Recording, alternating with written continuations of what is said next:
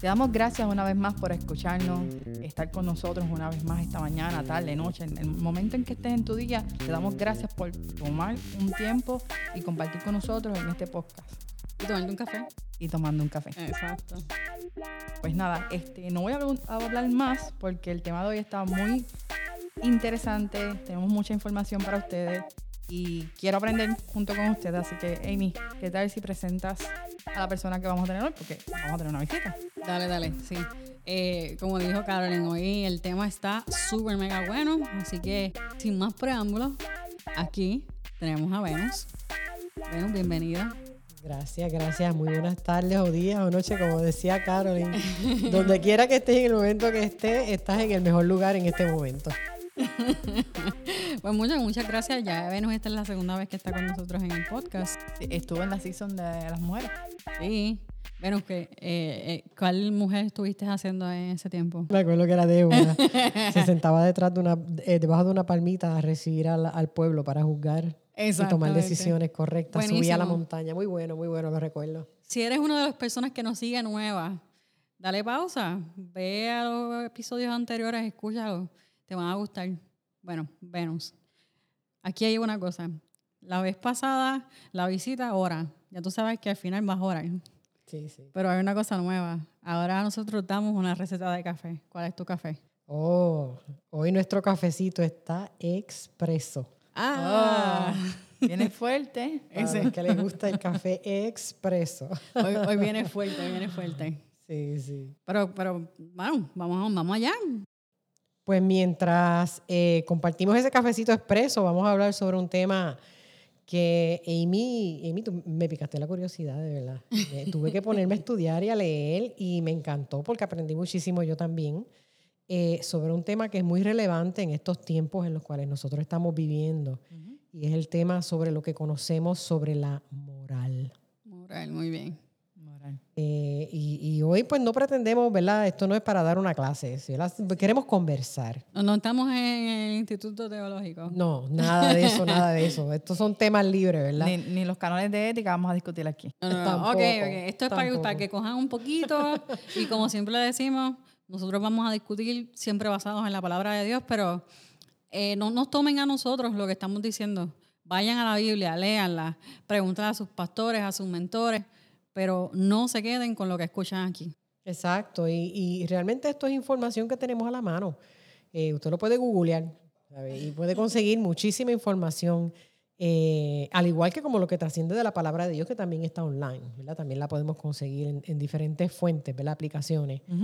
Eh, y por qué este tema, pues cuando tú lo trajiste me, me, llamó mucho la atención y es que hay gente, Amy, que determina y toma decisiones usando un refrán popular, yo no sé si ustedes lo han escuchado, que dice, pues si no es inmoral y no es ilegal, se puede hacer o no se puede hacer.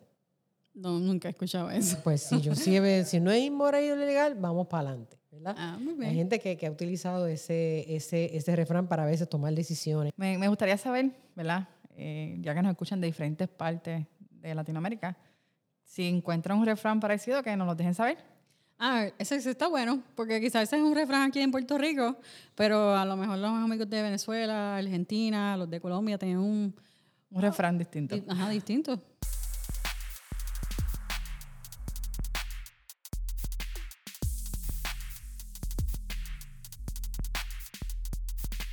que la definición de lo, ¿verdad? de lo que es de lo que es moral o no conlleva una acción, ¿verdad? Y cuando estamos hablando de que nosotros tomamos decisiones, las decisiones pueden ser buenas o pueden ser malas, no solamente por acción, sino por omisión, ¿verdad? por dejar de hacer. Así que cualquiera de esos dos tienen el potencial de que erremos en el objetivo que aspiramos en algún momento de nuestra vida o que nos quede bien. Pero me gustó algo que dijo Venus aquí, es que puede ser hacerlo o dejar de hacerlo. Especialmente en la medicina se usa mucho eso, ¿verdad? Yo vengo de la base de la medicina y y se puede cometer un error por acción o por omisión. Y puede ser fatal para una persona también. Pero yo te voy a traer esa problemática, Carolyn. ¿Qué es la moral o qué es ser inmoral? ¿verdad? Eso es una, una pregunta ¿verdad? Que, que nosotros nos hacemos a diario. Sí, eso es cierto. a veces en las acciones, literalmente lo que uno piensa o uno va a hacer en los trabajos o el día a día. Eh, ah, por lo menos, no sé, nosotros en el área laboral, eh, todos los días estamos en, en, constante, yo diría que encontronazos, porque pues lo que es lo que es e, ético para el trabajo de nosotros quizás no lo es para nosotros como cristianos. Y por eso es que me te traje el tema. Porque, porque sé que si nosotros tenemos ese, ese, esa piquiña de, de, preguntas, pues estoy segura que muchos de los que nos escuchan también la tienen. Exacto. Y, cuando estamos hablando de que algo es moral o es inmoral, también nos, nos, puede surgir esta pregunta. ¿Quién dictamina el estándar? Ese, ese, por ahí es donde debemos de empezar, ¿verdad? Exacto, por la gente, un líder, la sociedad, las leyes. Y ante tanta controversia que la Iglesia de Dios enfrenta en estos tiempos en los cuales nosotros estamos viviendo, y esto no solamente ¿verdad? social, sino en la esfera hasta individual eh, o como cuerpo de Cristo, ya sea en lo social, en lo político, lo legislativo, ¿verdad? Pudiéramos preguntarnos si existe o no una correlación o si lo que existe es una disparidad entre lo que el mundo, que no sigue las enseñanzas de Jesucristo, define lo que es moral, versus la definición que Dios nos ha dado a conocer a la humanidad a través de su palabra, que es la Santa Biblia. Pero para eso es necesario entonces que hagamos ese contraste, ¿verdad? Que primeramente definamos ese concepto de moral. Y por lo menos yo, buscando en lo que encontré en la Real Academia Española, Moral realmente es un adjetivo. Si vamos atrás, ¿verdad? A los que no nos colgamos en español básico. Describe el sujeto del que se está hablando, ¿verdad? Y dice que la moral es relativa a las acciones de las personas desde el punto de vista de su obrar en relación con el bien y el mal. Y en base a esa definición podemos, para simplificarlo, ¿verdad? Decir que lo que la hace, lo que hace la moral realmente, ese concepto es describir o dilucidar si algo que alguien hizo es bueno o malo. Ok, so ya tenemos que la, que la moral es algo que describe o que nos indica algo. Un adjetivo. Ok. Y es curioso, ¿verdad? Que, que en adición a esa definición, ese mismo diccionario describe de si es moral o no, ¿verdad? Que está sujeto a lo que un individuo o hasta una sociedad acuerda que es moral o no es moral. Así que dice que es relativo, ¿verdad? Y relativo significa que depende. ¿verdad? Depende. depende. Lo que para sí o para el grupo se considera bueno o malo. Y ya del saque, si eso lo colocamos bajo la luz de la palabra de Dios, identificamos que hay un gran potencial de conflicto. Sí, sí, sí. La palabra, conflicto. Porque si un individuo o individuos o una sociedad son los que crean el estándar para identificar lo que es bueno o es malo, definitivamente no puede ser un estándar confiable. Siempre va a tener un margen de error esa definición. Porque mira lo que dice Romanos, ¿verdad? El libro de Romanos en la Biblia, en Romanos 3:12 dice, todos se han descarriado, a una a una es como que todos juntos, ¿verdad? A una se han corrompido. No hay nadie que haga lo bueno. Y después lo remacha diciendo, no hay ni uno solo. Aquí ya vemos que hay un conflicto porque no, es, no puede establecerse lo bueno de algo que parte de una fuente que de por sí no es buena. Está errada. Pero no nos apresuremos todavía, ¿verdad? no, no vamos a brincar rápido el charco. Vamos a través de ejemplos reales ver esto que les estoy ilustrando, ¿verdad? Que encontré, como la definición de lo que es moral o correcto o incorrecto varía en este mismo mundo donde nosotras vivimos. Vamos a coger una postura A. Ok. Esa postura A, un tema bien calientito y reciente y bien relevante. Uy. Las vacunas. Espérate, no, censuran, no censuran el podcast. La vacuna de algo. No, no, pero voy a presentar los dos lados de la moneda para que nadie se ofenda. La vacuna de algo, no vamos a decir que. La vacuna de algo. Exacto, exacto. una vacuna. Vacunaciones y ya. Hay, una postura de, de, ¿verdad? de algunas personas que dicen, y, y, grupos, no solamente personas, grupos, que dicen que es moral que el gobierno establezca un requisito de vacunación para proteger a sus ciudadanos, para el fin del grupo, ¿verdad? Un fin mayor. Un bien común. Un bien común. Gracias por eso, Carolina. Y está la postura B de la persona o el grupo que dice, no, eso es inmoral que el gobierno me venga a mí obligar a vacunarme. Exacto. ahí se escucha mucho lo de que es mi cuerpo, es mi, mi, leyes. Y ese es otro tema moral. eso es así, eso es así, ¿verdad? Pero fíjense que, que es rápido, en, en, una cosa tan cotidiana y tan relevante, que es rápido, estamos dándonos cuenta que dentro de un mismo grupo, una misma sociedad o dentro de un mismo grupo familiar pueden haber individuos que ven las cosas desde una perspectiva diferente. O sea, no hay que ir, no, no hay que ir a, a, las masas, en la misma núcleo familiar de uno, uno tiene diferentes opiniones. Sí, por eso a veces uno no puede tocar temas en una reunión familiar. Eh, eso, es así, eso es así. ahora se añadió, antes no se hablaba de, de política en, en Acción de Gracia, de política, ¿de cuál era la otra? De religión. Y ahora no se puede hablar de lo que visa con C, porque no lo voy a decir, no quiero que me. y termina con un 19. no quiero que me censuren el podcast. Entonces, ¿verdad? Pues como consecuencia, ya ustedes están viendo que surge el dilema de si algo es bueno o es malo, es moral o es inmoral. Les voy a traer otro ejemplo. Y este yo lo he escuchado muchísimas veces. Y es bajo el concepto de la mentira, el mentir. Hay personas que consideran que está moralmente ok mentir. Ok. Ok. Está ok mentir, ¿verdad? Me mentiste, ok. si me libra a mí o me libra algún allegado mío, ¿verdad? Que yo amo mucho, de una consecuencia peor que es inmediata. Ah, yo, lo di esto, pero, fue, pero le salvé la vida, ¿verdad? Eso también lo podríamos ver como que las mentiritas blancas, como que, ah, digo, yo, yo, no, yo no creo en eso, pero es que la gente lo dice. Te queda esa ropa, te queda preciosa. Y te lo dicen tan normal. Con las muelas de atrás. Y te dicen, ay, qué lindo es el bebé. no te dicen, qué, qué, gracioso, qué gracioso. Yo no fui la del bebé, eso fue Venus. Qué gracioso es el bebé. No te dicen qué lindo, dicen qué gracioso es, ¿verdad? Y dicen, tú que decir una mentira blanca, ¿verdad? Eh, y para otras personas, mentir, blanco, rojo, verde o lo que sea, es inmoral, ¿verdad? Y hay gente que entiende que ellos deben asumir la responsabilidad y las consecuencias de sus decisiones, no importa lo que implique para mí.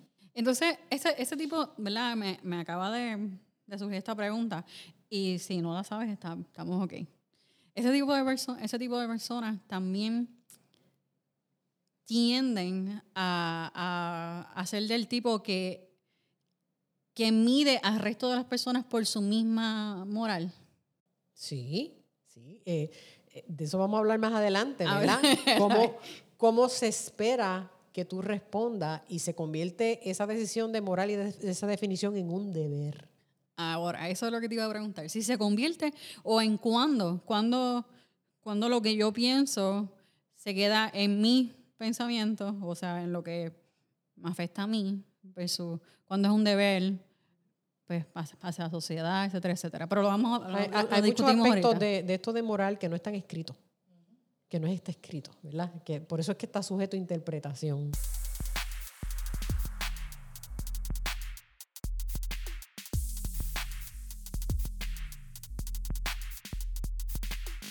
Ok, vamos a ver ahora un ejemplo de variabilidad de lo que es moral o inmoral dentro de una definición de una sociedad. ¿verdad? Vamos a coger este ejemplo. Para algunas sociedades, y yo creo que ustedes lo han escuchado y lo han visto en las noticias también, es moralmente correcto que los padres de una niña ¿verdad? menor de edad la entreguen o la vendan en matrimonio a un hombre adulto. Sí, eso es en algunas culturas. Digo, yo no estoy de acuerdo con eso. Pero a mí me, me pareció tan sorprendente escuchar que todavía estamos en el 2022, hello. Todo eso ocurre. Pero entonces pongo a pensar que, que pues, aunque ante mis ojos está mal, pero esa es su cultura. Hay una sociedad completa pero ya ahí, está bien. Exacto, ahí, ah, esa, oye, ese ejemplo está bueno. Porque yo rápido digo, eso está mal, pero... Pues, Porque tú eres, tú eres del lado de la otra definición que iba a dar ahora, ¿verdad? que hay otra sociedad como la nuestra que para nosotros es inmoral hacer tal cosa. Sí, porque es una menor. Pero en, en, el, en el lado de ellos no lo ven mal porque es, es su costumbre. Es correcto. Cultura, que es, ay, pero como quiera. Eh, eh, para, para, para nosotros, pues es una menor, carece de madurez física, mental y emocional para asumir una responsabilidad tan grande como esa. Y además de eso, si todo lo demás no existiera, eh, hay gente que se siente ofendido porque le estamos privando el derecho a escoger con quién casarse, ¿verdad? Pero si nosotros vemos, ¿verdad? A mí no hay quien me haga comer una gallina de palo. ¿Verdad? Sin embargo, hay personas. Una iguana. ¿sí? Yo veo que una gallina de palo que. Me fui en un viaje. Perdón. Pero, pero, hay gente lo bien que le quitan la piel y la cortan y la ahí, déjalo ahí, déjalo ahí, déjalo ahí. y para, para gente, hay gente que es normal. ¿verdad? Para, para nosotros, y eso es lo que tú estabas diciendo ahorita, pero, pero, normalizar, ¿verdad? Bueno, pero en una hambre, eso que comerte esos lagartos verdes así jugositos. Ay, muchacha, deja eso. A mí no hay quien me haga comerme uno. Ella se muere de hambre. Así que, pues nada, en estos ejemplos que, que estamos hablando, pues podemos ver lo, ¿verdad? lo relativo de, de, la definición de lo que es o no moral a la luz de lo que el mundo imperfecto, ¿verdad? sociedades de individuos errados establecen, pues está sujeto a puntos de vista que de por sí funda, se fundamentan en un ser errado, imperfecto e incompleto. ¿verdad? Y cuando yo leía sobre esas definiciones, que estábamos discutiendo al principio, también encontré dentro de ese mismo diccionario, miren lo que dice, dice, la moral es una doctrina del obrar humano que pretende regular el comportamiento. Ah, individual y colectivo. No solamente lo define, sino que quiere regularlo en relación con el bien y el mal y los deberes que estos implican. Pero si voy a, lo que mencionaste ahorita, si quien lo está regulando no, no, no, tiene un concepto claro de lo que está bien o que está mal, pues la forma en que lo va a regular va a estar este, toda borrosa. Va a estar bajo, sus estándares. Ajá. Y no solo eso, no solo que, que esté errado, eh, que es variable. Porque tú me puedes dar una razón que es completamente cierta para ti y tú tienes toda la razón y Carolina me da otra que tiene todo el sentido de la, del mundo, ¿verdad? Y está completamente correcta. Es variada, ¿verdad? Y, esa, y eso pasa del individuo a la sociedad. No es, no es de la sociedad al individuo. Puede ser, puede comenzar con un individuo, ¿verdad? Normalmente siempre comienza con un individuo y ese individuo lo comparte y alguien que está de acuerdo, pues, ¿verdad? Este, dice, mira, sí, tiene toda la razón. Y por eso terminamos con religiones espagueti. Exacto, y política espagueti. ¿Verdad? Hay muchas cosas que se vuelven espagueti, ¿verdad? Con ese tipo de combinaciones. Así que dentro de, de, su definición del concepto de lo que es moral o no, también ¿verdad? se usa como una guía general para regular el comportamiento ¿verdad? de los individuos, igual que colectivo. Y condena, fíjate que pasa a condenar lo que es contrario a lo que establece la sociedad. Okay. Ya sean en cuanto a las acciones y los deberes, y en base a que se ejecute o no conforme a lo que se estaba, eh, la expectativa que se tenía en ese grupo. Dentro de una sociedad, ¿verdad? La moral también está dentro de la cultura de la misma, ¿verdad? Eh, la moral no es la cultura, sino que la moral es uno de los elementos dentro de la, de la cultura, como la, la tradición, la ética, ¿verdad? Etcétera. Esos son elementos y la moral es una de ellas. Este, si nosotros vamos a, para, para, clarificar, un punto de clarificación, ¿verdad? Clarificar lo que es ética versus lo que es moral, yo encontré que lo que es ético es la teoría, es lo que dice, ok, este es el valor y así es que yo lo voy a definir. La moral es la parte práctica, es la acción, porque tiene que haber una acción para que yo le ponga un adjetivo y diga si es bueno o es malo. Por ejemplo, eh, ustedes han escuchado, ¿verdad? De organizaciones que dicen, esta organización tiene un credo y todo el mundo lo firma. Y en ese credo, pues hay una serie de elementos, tienen diferentes valores ahí adentro. Y entonces vamos a suponer que uno de esos valores es la responsabilidad, que por lo general se define como la actitud de una persona para asumir las consecuencias de sus actos. Si me queda bien, lo celebro, y si no me queda bien, pues asumo la responsabilidad. Ok. Entonces, vamos entonces a repasar eso. Cuando hablamos de la ética, estamos hablando de algo normativo que es más una parte teórica. O sea, como que lo que debería ser, por decirlo así. Lo que se aspira. Ajá. Y cuando hablamos de la moral, estamos hablando de algo, eh, descriptivo, que es lo que es, lo, que, lo que se está haciendo. Exacto. Y, y fíjate, usando ese mismo ejemplo de responsabilidad, la responsabilidad ya la definimos, ¿verdad? Que es, ¿verdad? El que la aptitud de una persona para asumir responsabilidad. Pero si lo fuéramos a definir bajo la palabra moral, pudiéramos utilizar este ejemplo. El individuo se ofreció libre y voluntariamente a reparar un daño que causó. Porque la moral lo que hace es que acciona. Y ahí entonces es que la gente puede despegarse de la acción y mirar y decir si fue bueno o malo lo que hizo. Le, le pone el adjetivo. Ok. Eso fue moral.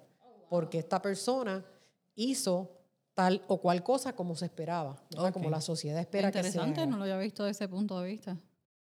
Yo también lo aprendí.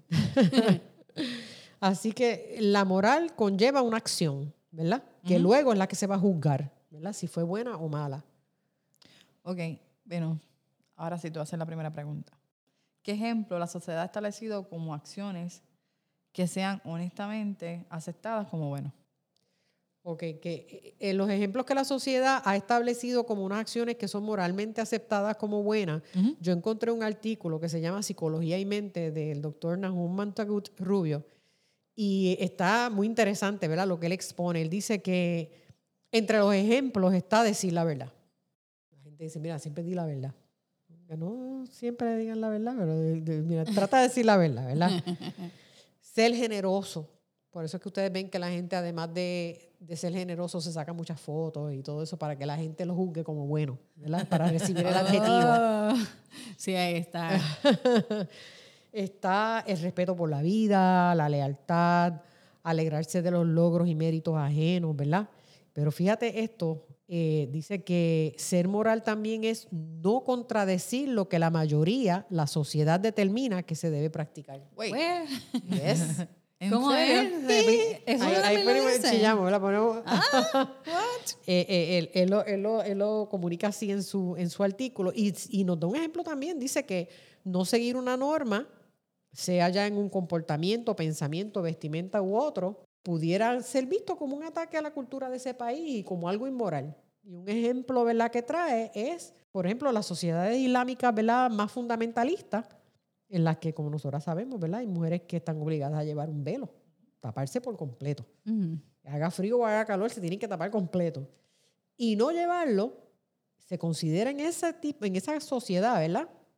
Una conducta inmoral. Incluso puede conllevar hasta la pena de muerte. Sí. Pero tú dices, yo veo, yo veo eso, o sea, yo entiendo ese ejemplo, ¿verdad? Eh, igual que si tú no, eso es un país hipotético. En un país hipotético dejan a las personas matar libremente y viene a los Estados Unidos y quiere hacer lo mismo, pues eso está mal. Pero vamos al primer ejemplo que nos diste de las vacunas. ¿Cómo? Eh, yo no, lo, yo no, le, no le encuentro cómo yo irme en contra de lo que el montón dice eh, me hace a mí inmoral. en, ese, en ese único. Esa definición. Pero para alguna gente lo es, lo es. Pues, por ejemplo, eh, vamos a hablar de un tema un poquito más controversial, el aborto. Nosotros como, como cristianos, como seguidores de Jesucristo, en, no estamos de acuerdo con el aborto. Pero pues, al no estar de acuerdo con el aborto, el, pues, los países lo están legalizando y como lo están legalizando es algo aceptable. ¿Eso nos hace inmorales a nosotros no aceptar eso? Bajo su definición, bajo la definición de ese... Y eso cambió esa temática del aborto tuvo una transformación, porque en un momento dado la postura de la iglesia siempre era en contra del aborto. Y como el aborto empezó a evolucionar, la definición de lo que es un aborto evolucionó desde el aborto que es espontáneo, el aborto que es, ¿verdad? Eh, porque el niño viene con una malformación, etcétera, etcétera. Eso evolucionó y ahora ya no le llaman tanto estoy en contra del aborto, estoy, yo soy pro vida. Pro vida. La palabra. ¿Vieron cómo cambia? Sí. Pero entonces ahí, entonces. No, no se hizo es provida. Espérate, pero entonces ahí estamos como iglesia eh, moldeándonos. Y lo quiero, lo quiero, lo quiero poner a todo. Nos estamos moldeando a la moral y a la ética del mundo y no de Dios. Vamos a ver qué dicen las Sagradas Escrituras sobre ese concepto. Dale, dale, sí me dejaste a mí aquí en, en, en, en ascuas, no sé.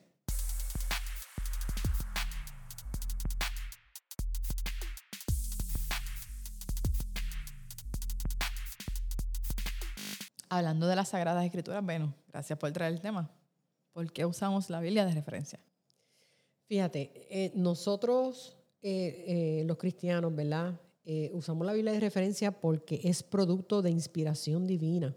Es un reflejo o registro, ¿verdad? De la relación entre Dios y la humanidad. y la Biblia nos enseña fundamentalmente que Dios nunca deja de amar a sus hijos, que el plan de salvación es producto del deseo de Dios estar con sus hijos y que se disfruten ese plan y ese bienestar perfecto. Eso cruza a través de la Biblia, desde el Génesis hasta el Apocalipsis, esa historia de amor, esa historia de, de, procurar el bienestar ¿verdad? del ser humano. Al ser inspirada por Dios, ¿verdad? Que eso lo que implica es que su autor es Dios mismo, ¿verdad? Y, y quien la palabra también en 2 Timoteo dice que, que quien lo interpreta es el Espíritu Santo de Dios, ¿verdad? Nos dice que Dios es eterno, que Dios es perfecto, que Dios es amor, que Dios es vida, que todo lo sabe, todo lo ve, todo lo conoce. Por tanto, como le dice la carta de Pablo a Timoteo, esa palabra es útil para enseñar. ¿Qué nos va a enseñar?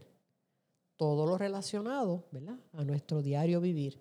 Y eso, a eso, dentro de eso está incluido, ¿verdad? Todo lo que, lo que estamos, el tema que estamos hablando, ¿verdad? Sobre lo que es bueno y lo que es malo reprende, corrige, instruye en justicia. ¿verdad? Y cuando se habla de justicia, no solamente es una justicia individual, sino una justicia global, ¿verdad? Una justicia para la humanidad y hasta para el planeta Tierra. Así que contiene en sí la definición del estándar perfecto de lo que define como bien o mal, o la moral perfecta a seguir. Y esta definición no es limitada, contrario al ahorita que estábamos dilucidando entre por qué una vacuna es o no es, por qué el aborto sí, el aborto no, ¿verdad? E, eso es limitado, ¿verdad? Porque va a llegar un punto que ya no tengo tema para hablar, ¿verdad? No, no puedo hablarlo porque ya conflige con lo que tú crees y, tu tema nuevo, ¿verdad? Ese tema nuevo comienza con, tu opinión. Eh, no, es una, no es limitada eh, y todos nosotros sabemos que cuando quitamos a Dios de la ecuación, cualquier cosa puede ser aceptada. Nuestros pensamientos, según lo establece la Biblia, también son limitados. Nosotros, la raza humana, tenemos pensamientos limitados y más aún, ¿qué cosas influencian nuestro, nuestro forma, nuestras decisiones y nuestros pensamientos? Las experiencias pasadas, dolorosas y positivas. ¿verdad? Yo recuerdo que a las 3 de la tarde, cuando yo salía de la escuela, eh, mami siempre me tenía galleta chocolate chip con un café. Eso es, era sagrado. Y, y, para mí es una tradición a las 3 de la tarde tomarme un cafecito con una galletita. Ya lo sé. Hay que sorprender a Venus con eso. cuando, quieran, cuando quieran, eh, ¿Qué otra cosa también nos afecta a nosotros para nosotros tomar una decisión si algo es moral o no es moral? Encontrarnos en una situación económica precaria. ¿Cuánta gente no se ha atrevido a hurtar, a robar? matar, ¿verdad? Y, coger, hacer barbaridades, ¿verdad? Porque está en una situación precaria y siente una gran responsabilidad por su familia. Eh, eh, la, famosa historia de Robin Hood, ¿verdad? Que era ah. eh, admirado por todo porque le quitaba a los, a los, ricos, para, darle a los pobres, ¿verdad? Limitaciones físicas y mentales nos pueden llevar a tomar decisiones y a y establecer un estándar. La presión social, la presión política, nuestras necesidades básicas humanas cuando yo tengo hambre, ¿verdad? Ese, ese, en la película de, ¿verdad? Y el libro de la, de la historia real del avión que se cayó en los Andes, ¿verdad? Que hubo canibalismo, ¿verdad? Había una necesidad básica y se fue por encima de lo que era mi moral, ¿verdad? De, de, de no cometer el canibalismo. Eh, la falta de comida, es más, yo te diría que falta de café. Hay gente que si no tiene café, se, ponen grumpy. se ponen grumpy y se ponen a pelear con los demás. Y los intereses personales, ¿verdad? Este, y eso nosotros lo vemos en Isaías 55.8, donde el Señor le está hablándole a Isaías y le dice, porque mis pensamientos no son vuestros pensamientos, ni vuestros caminos mis caminos, dice Jehová. Como son más altos los cielos que la tierra, así son mis caminos más altos que vuestros caminos, y mis pensamientos más que vuestros pensamientos. Y entonces vemos los diez mandamientos, ¿verdad? Que son el ejemplo por excelencia de lo que es eh, accionar, ¿verdad? Unas conductas que accionan la moral. Eh, si, si, lo podemos llamar así, ¿verdad? Establecidos por, por el Dios desde el principio. Y eso sencillamente, cuando comienza diciendo eh, eh, amar a Dios sobre todas las cosas, ¿con qué te está comenzando esa moral? Con amor. Y si comienza con amor, ¿qué te está hablando? Sobre el carácter de Dios. Que Dios en esencia es amor. Jesucristo resumió toda esa acción él mismo. Esa acción moral que está contenida en los diez mandamientos, que él, que, ¿cómo les contestó? Él le dijo, pues amar a Dios sobre todas las cosas y a tu prójimo como a ti mismo. Porque si nosotros amamos a Dios sobre todas las cosas, vamos a amar al prójimo. Y si nosotros amamos al prójimo, y yo amo a mi prójimo y mi prójimo me ama a mí, yo no voy a buscar el mal, ni voy a tomar una decisión que yo considere moral cuando me afecta a mi prójimo. El Salmo 19 lo dice, dice que la ley de Jehová es perfecta. Y no solo es perfecta, tiene la capacidad de convertir el alma. Y dice que el testimonio de Jehová es fiel y ha sido fiel siempre. Y hace sabio hasta el más sencillo, hasta, hasta el que no sabe tomar una decisión sobre si algo es bueno o es malo. Lo hace sabio. Porque vivir en una sociedad, ¿verdad? Careciente de moral no solo va a afectar al individuo, como estábamos hablando ahorita, ¿verdad? Tiene un efecto y unas consecuencias de domino, ¿verdad? En, otras personas, ¿verdad? Eh, lo estamos viendo con la pandemia, ¿verdad? Una decisión mal tomada afectó a la humanidad entera. En verdad que sí. Y como su ley, ¿verdad? Proviene de Dios, de amor, es perfecta. Y, pero fíjense, lo más tremendo que yo encontré es que no se queda ahí porque pueden haber aspectos, aspectos morales establecidos por, ¿verdad? a nivel secular, ¿verdad? Que se parecen mucho a los de la Biblia. usaron, como base quizás la, la, Biblia. Van a haber cosas que son iguales, ¿verdad? Porque, porque está en nuestra naturaleza. Nosotros recuerden que Dios sopló nuestras vidas su, ¿verdad? y nos hizo a su imagen y semejanza. Así que van a haber cosas que coinciden, pero Jesucristo lo, lo eleva a un nivel más allá que es diferente a la moral que se define en el mundo. No se queda ahí. Eh, la moral que se nos enseña en la palabra nunca se contradice. Importante. Se sostiene a sí misma, no necesita que nadie... No necesita defensa. No necesita defensa y ni necesita que se modifique con el tiempo.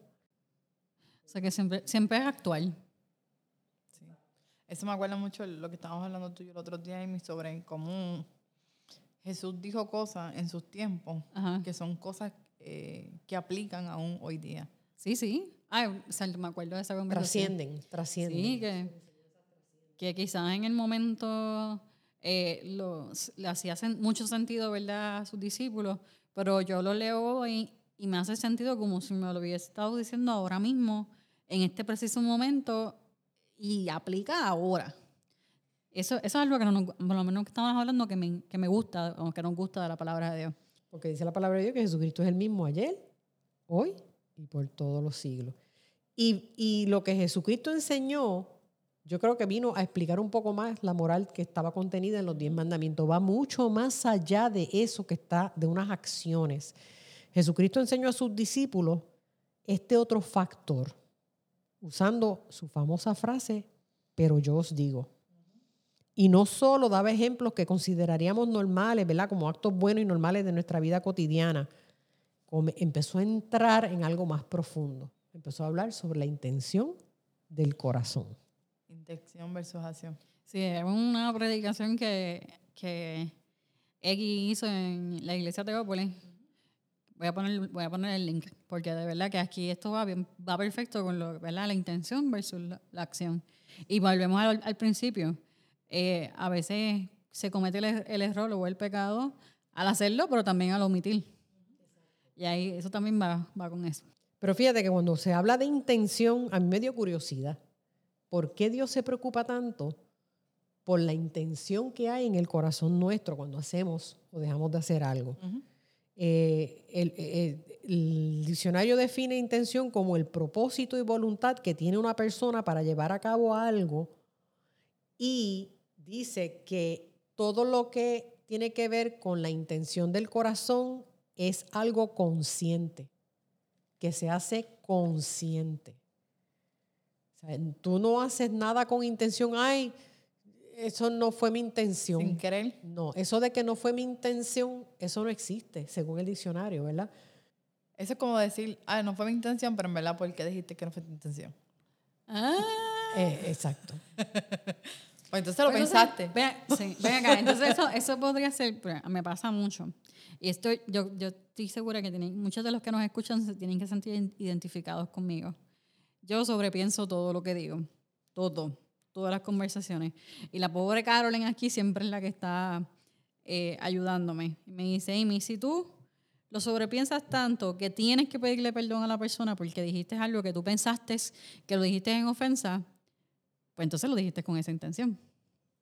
Entonces, esa es una de las cosas que yo he aprendido a bajarle dos a, la a, sobre, a sobrepensar, porque me doy cuenta que, Amy, si lo estás sobrepensando, quiere decir que la intención tuya iba por ese lado. Así que... O no tan solo eso, la otra parte lo puedo pensar así. También. porque ha pasado, a veces, ¿verdad? Uno es bruto hablando y sale, porque uno no piensa las cosas antes de decirlas y, y no lo dijo con la intención, pero ya tú piensas, ea, lo dije con la intención. Y le pides disculpas y, y quizás era algo bobo, ni que la persona le tomó atención a lo que dijiste y tú le estás pidiendo disculpas.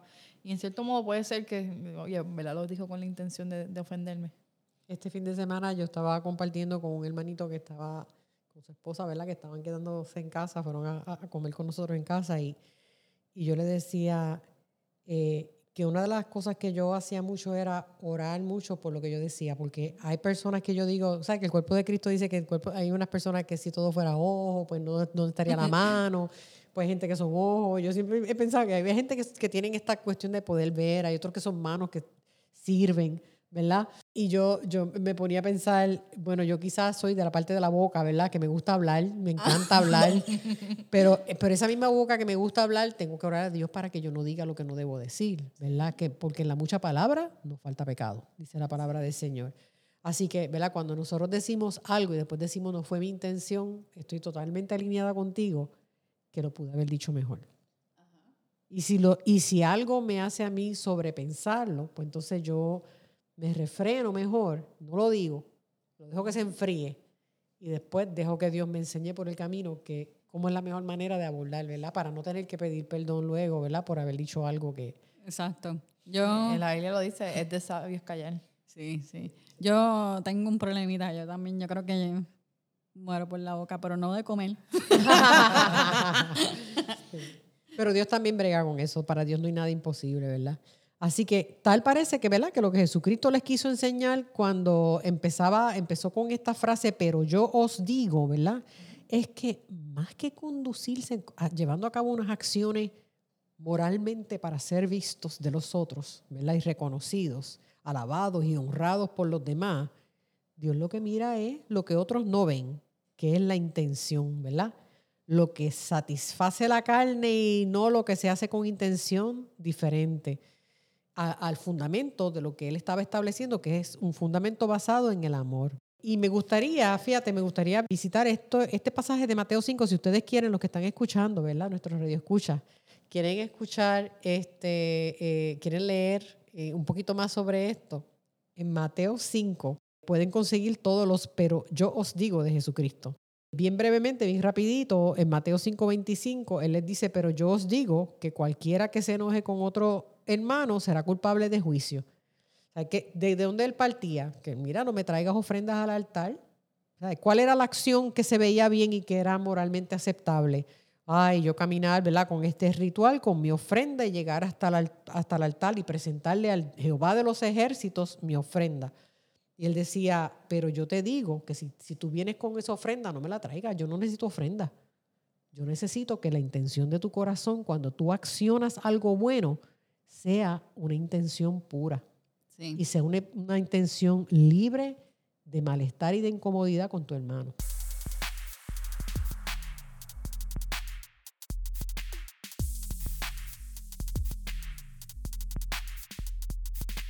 Me, me, gusta algo, no sé, yo hoy estoy, hoy estoy en, en esas de, de entender las cosas de otra manera, no sé por qué, pero a lo mejor ustedes ya lo entendieron así, yo estoy como bien lenta. Pero me hace pensar en algo. La gente dice, no, porque Dios es, Jesucristo elevó los mandamientos, elevó, pero no los elevó nada. Él lo que nos hizo fue explicar lo que era. ¿Por qué Dios se conecta con el hombre ah, encarnado en Jesucristo? Para hacerse entender. Su amor fue tan grande que Él se quiso hacer entender. Y qué mejor que tenerlo entre nosotros. Exacto, exacto. Ese amor nos yo, derrite. Yo estoy, no sé. Yo estoy. Él dijo, voy a, voy a tirarme y lo voy a decir todo sin alguna duda razonable. Mira este otro ejemplo de Mateo 5, 27 al 28, cuando Jesús está hablando del adulterio. Eso era moralmente inaceptable. Era inmoral cometer adulterio. Y él le dice, ustedes oyeron que fue dicho, no cometerá adulterio. Pero yo os digo que cualquiera que mire a una mujer para codiciarla, ya adultera con ella en su corazón. ¿Qué está hablando? No solamente hagas la acción, no solamente tomes la acción, ve la moral, que la gente diga, ay, qué fiel es ese hombre con su esposa, él siempre en la con mente su pensando todo el tiempo, la, la, la, la, pero Jesucristo ya había visto que alguien caminaba muy solemnemente con su esposa por las calles de Jerusalén, pero con el rabo del ojo estaba ¿verdad? Mire, ligándose a otra de las, de las doñitas que estaba por allí. A toda la israelita. Y él le dijo, ¿sabes qué? Pecaste, fallaste, erraste, ¿verdad? Ahí vemos un, un claro ejemplo de lo que es la moral del estándar del mundo, que es no cometer adulterio, porque era inmoral, versus codiciarla. Llegar a un punto de codiciarla calladito la boca sin que nadie se entere. Pero Dios sí lo ve. En Mateo 5:31, él usa, otro ejemplo, ¿verdad? Que dice, cualquiera que repudia a esa mujer, dele carta de divorcio. Él dice, pero yo te digo que si la repudia, a no ser por causa de fornicación, tú haces que ella adultere. O sea, tu, tu mala acción se convierte en un efecto de domino que la afecta a ella y el que se casa con ella también adultera. ¿Verdad? Te crea un efecto multiplicador. Oh, wow. En Mateo 5:33 dice, habéis oído que fue dicho a los antiguos, no perjurarás, sino que cumplirás al Señor tu juramento. O sea, que vas a jurar al Señor lo que tú le estás prometiendo. Pero yo te digo, no jures de ninguna manera, que tú sí sea sí, tú no sea no, porque cualquier cosa que tú digas más de eso, viene, procede de algo malo. Lo estás insistiendo porque es algo malo. Hay una intención mala. En Mateo 5:38, ojo por ojo y diente por diente, fue lo que escuchaste. Pero yo te digo, no resistas al que es malo. Antes a cualquiera que te dé la mejilla, también dale la otra.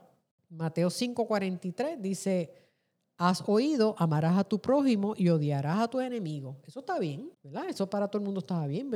Yo amo al que me ama, pero el que me odia porque yo lo tengo que amar.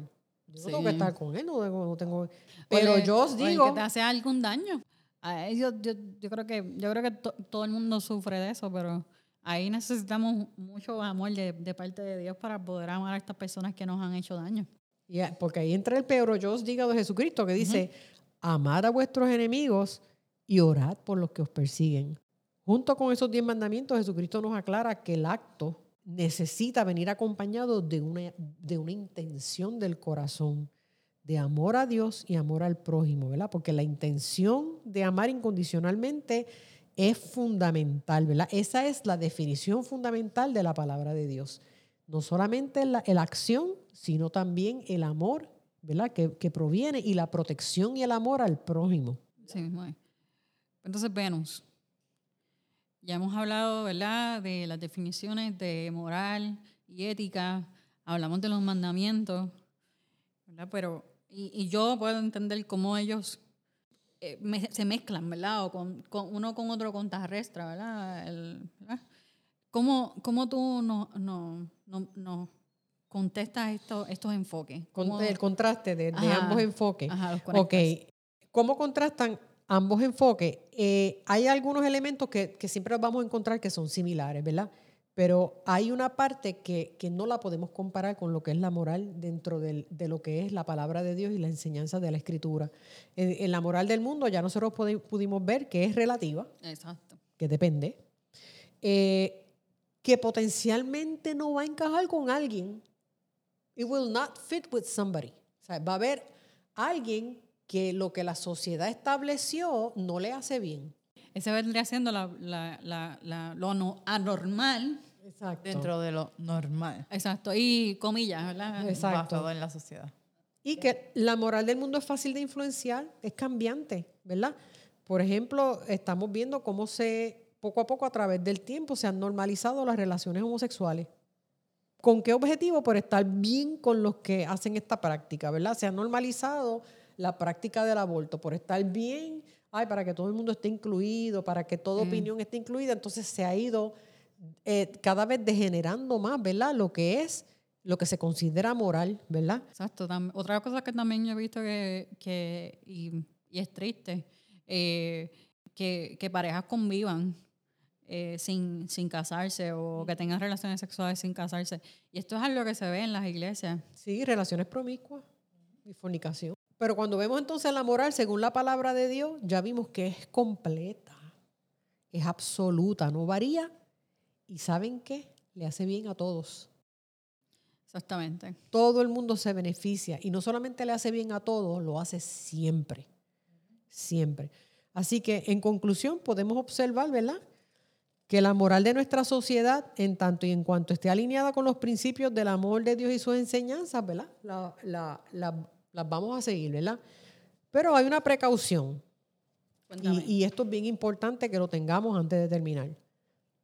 Conducirse moralmente bien conforme a las expectativas de la sociedad o conforme a las expectativas de la palabra de Dios no salva.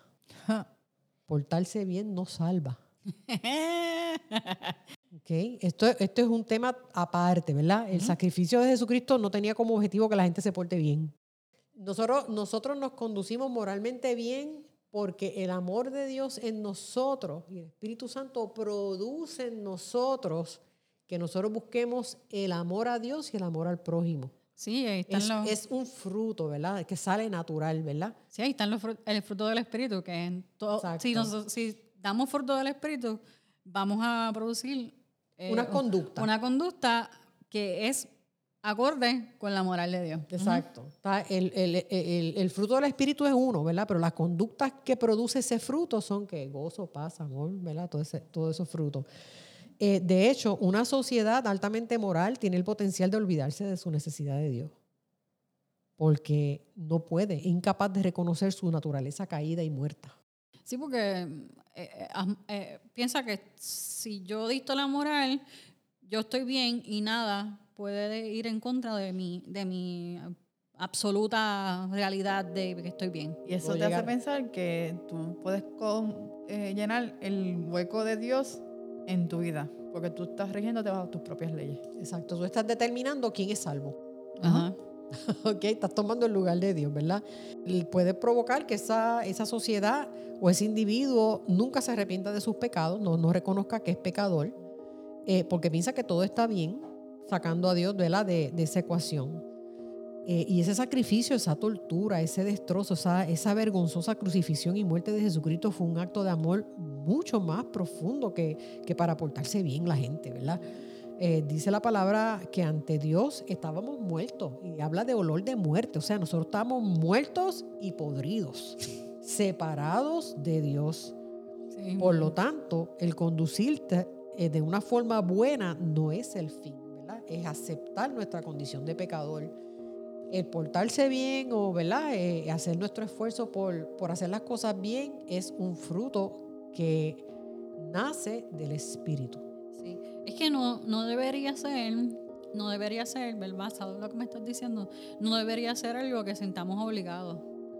Debe ser algo que, que como el amor, o nosotros reconocemos y a Jesucristo como nuestro Salvador, el amor de Dios en nosotros va a ser que vivamos una vida conforme a. Conforme a. Es, es, un resultado, ¿verdad? Es un resultado. Porque la salvación, nosotros siempre vamos a ser, ¿verdad? Siempre vamos a pecar. Nosotros siempre estamos en, como yo digo, en este estuche que todavía está eh, sujeto, ¿verdad? A los ataques de este mundo, eh, a, estas a emociones, ¿verdad? Las emociones muchas veces nos traicionan y vamos a fallar, vamos a errar en el blanco. Y eso no impide que Dios nos siga amando ni que perdamos nuestra salvación. Amén. Bueno, yo creo que, que podemos cerrar eh, este episodio o dándole gracias a Venus por estar con nosotros hoy y explicarnos este tema tan complejo. Eh, y como les mencionamos al principio, nosotros lo que queremos es traer esa curiosidad a ustedes. Pero siempre vayan a la palabra. Nosotros dimos un montón de textos bíblicos estamos respaldados por lo que dice la palabra de Dios. Si te quedas con duda, pregunta. No te quedes con dudas, es el, punto. Y pues gracias a ustedes por invitarme. Me encanta estar aquí con ustedes. gracias, gracias. Gracias por venir. Ya sabemos, le damos unas galletitas y café. a las 3 de la, unas 3 de la tarde. Con una, chocolate chip. bueno, pues nada, este Venus, pues nos llevas en oración. Claro que sí. Señor, te damos gracias por, por este momento tan hermoso en que pudimos compartir eh, sobre tu palabra y más que todo sobre tu gran amor que trasciende, Señor, que nos ayuda tanto a, a vivir en este mundo, Señor, de tanta controversia, de una manera eh, santa ante tus ojos, porque tú nos ves siempre a través de la sangre de Jesucristo. Gracias Señor por este momento y permite que lo que hemos compartido aquí eh, ayude a los radioescuchas, a los podescuchas a, a, a reflexionar, a reflexionar y, y a buscar más de ti. Gracias Señor, te damos en el nombre de tu Hijo Jesucristo. Amén. Amén. Ahora nos vamos con el expreso y hasta la próxima. Bye.